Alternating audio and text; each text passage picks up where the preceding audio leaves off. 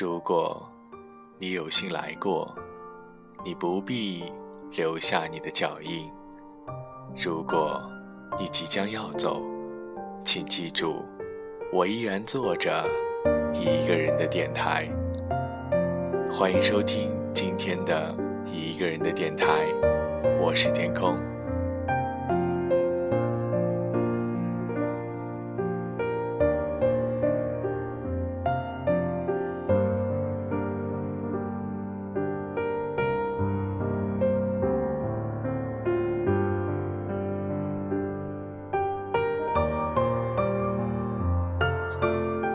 昨日深夜未眠，在考虑如何写今日的稿件。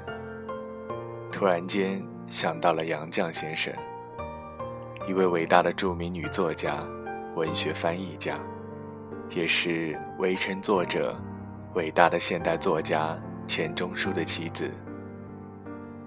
杨绛先生在一百零四岁时写给年轻人九句话中的一句。让我决定了这次的稿件。我与钟书话中说到，我是一位老人，尽说些老话。对于时代，我是落伍者，没有什么良言贡献给现代婚姻，只是在物质至上的时代潮流下，想提醒。年轻的朋友，男女结合最最重要的是感情，双方互相理解的程度，理解深才能互相欣赏、吸引、支持和鼓励，两情相悦，门当户对及其他并不重要。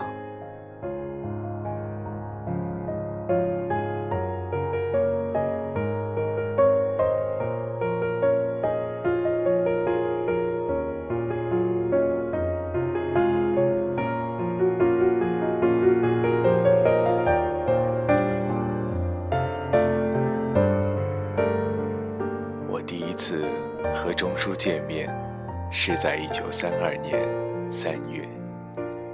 他身着青布大褂，戴一副老式眼镜，眉宇间蔚然而深秀。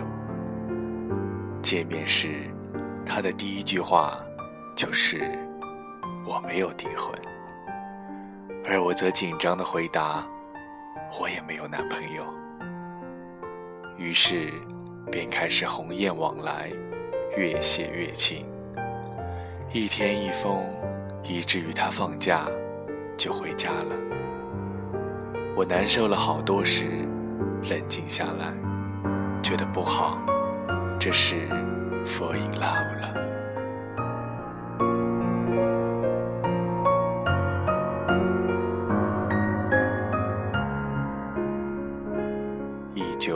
三三年秋的一天，我给钟书寄了一封信，不巧被其父钱基博老先生看到了。老先生招呼也不打，就擅自拆阅。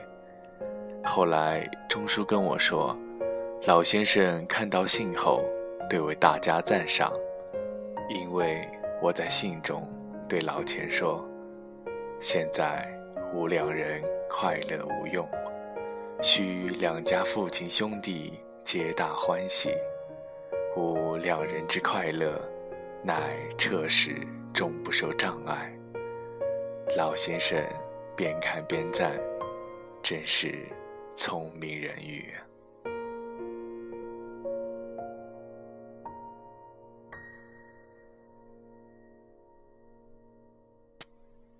一九三五年春。老钱获公费留学资格，那时我还没有毕业。但是考虑到老钱从小生活忧虑，被教养惯了，除了读书之外，其他生活琐事一概不关心，尤其是不善于生活自理，处处得有人照顾。我就下定决心跟他完婚，一起去英国。多年前，读到英国传记作家概括最理想的婚姻。我见到他之前，从未想到要结婚。我娶了她几十年，从未后悔娶她，也未想过要娶别的女人。我把她念给钟书听，他当即回说：“我和他一样。”我说：“我也一样。”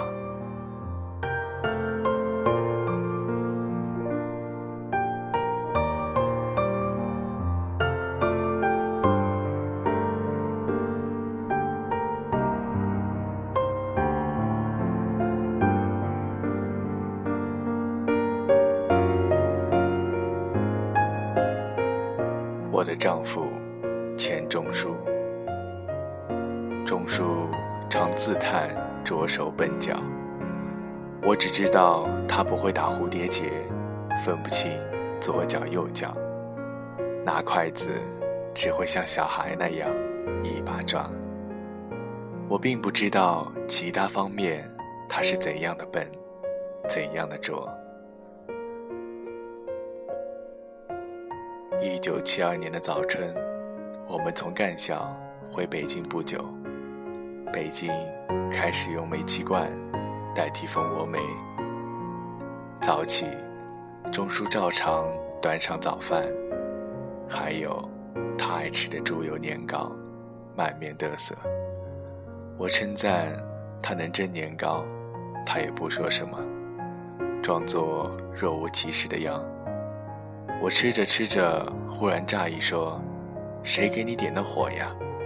因为平时我晚上把煤炉封上，他早上打开火门，炉子就忘了。这一次却不是这样。钟叔等着我问呢，他得意说：“我会划火柴了。”这是他生平第一次划火柴，为的是给我做早饭。有位外国学者读了钟书的《围城》，赞叹不已，打电话说要见他。钟书在电话里说：“假如你吃了一个鸡蛋，觉得好吃，何必一定要去找这个下蛋的鸡呢？”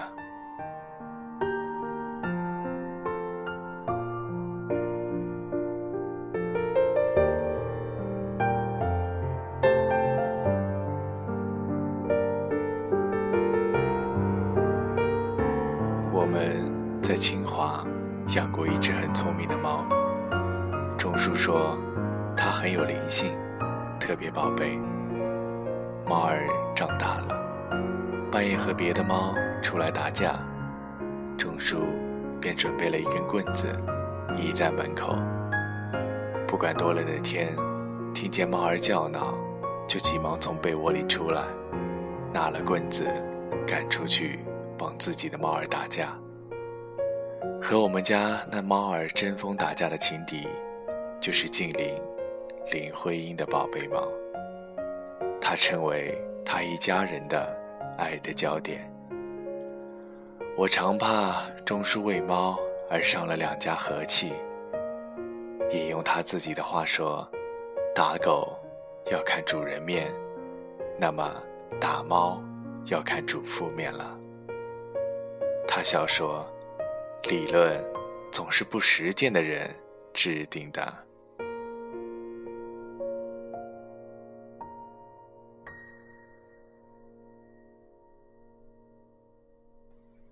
在牛津，我怀上了孩子了。钟书谆谆嘱咐我：“我不要儿子，我要女儿，只要一个，像你的。”我对于像我。并不满意，我要一个像钟书的女儿，女儿又像钟书，不知是何模样，很费想象。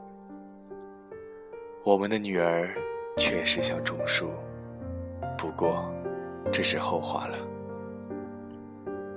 在我住院期间，钟书只一个人过日子，每天到产院探望。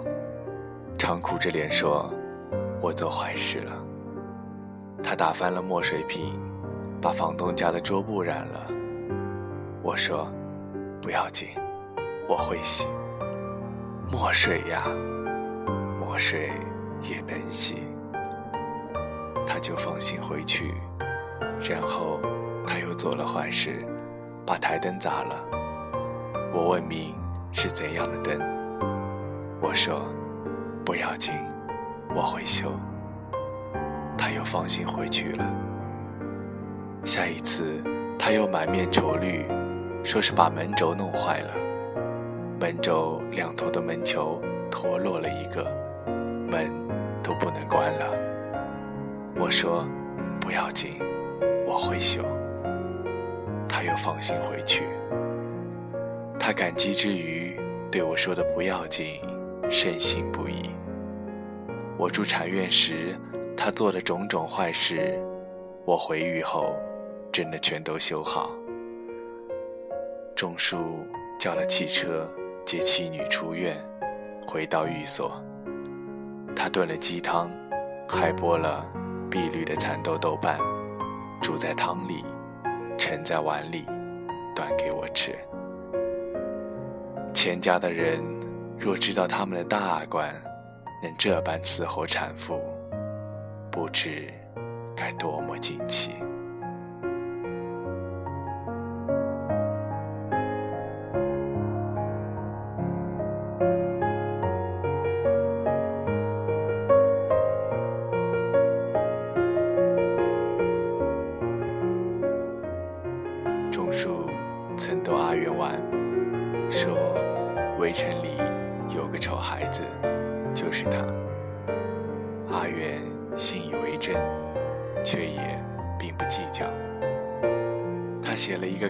百合心里，有个女孩子穿一件紫红毛衣。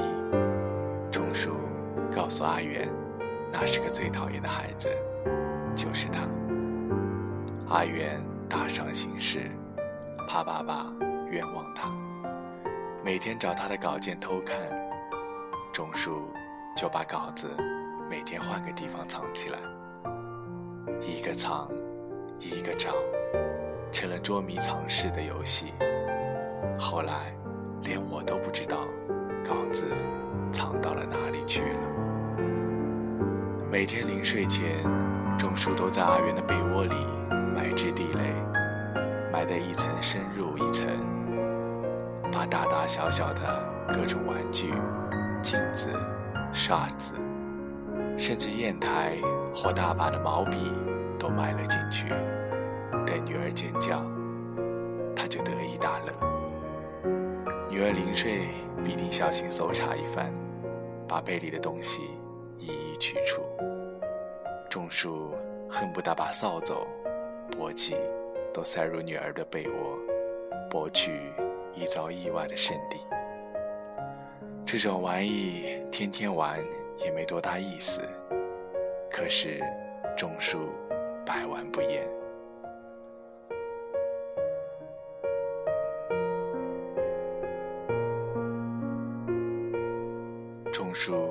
曾经很认真的跟我说：“假如我们再生一个孩子，说不定比阿元好。”我们就要喜欢那个孩子了，那我们怎么对得起阿元呢？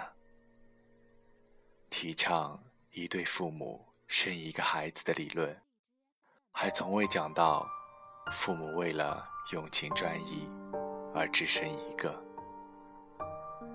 我们在牛津时，钟书午睡，我临帖，可是一个人写写字，困上来，便睡着了。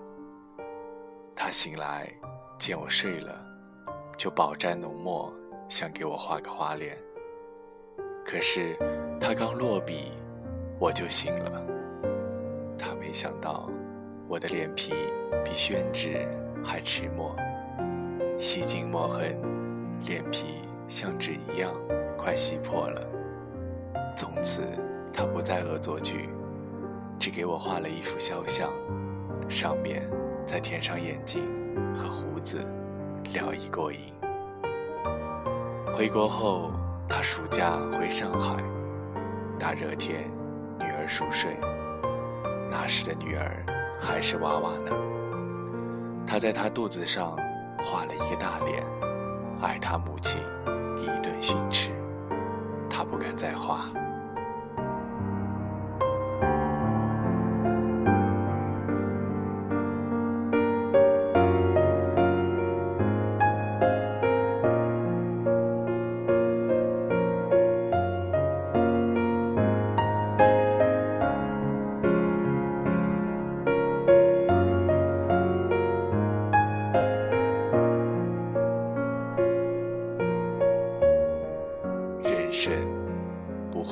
纯的快乐，快乐总夹带着烦恼和忧虑。人间也没有永远。我们一生坎坷，暮年才有了一个可以安顿的居处。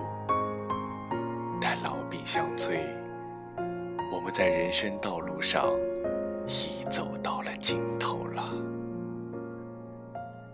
一九九七年，阿元走了。一九九八年岁末，钟叔也走了。我们三人就此失散了，就这么轻易失散了。世间好物不坚牢，彩云易散琉璃脆。现在只剩下了我一人。我清醒的看到，以前当做我们家的寓所，只是旅途上的客栈而已。家在哪里？我不知道。我还在寻觅归途。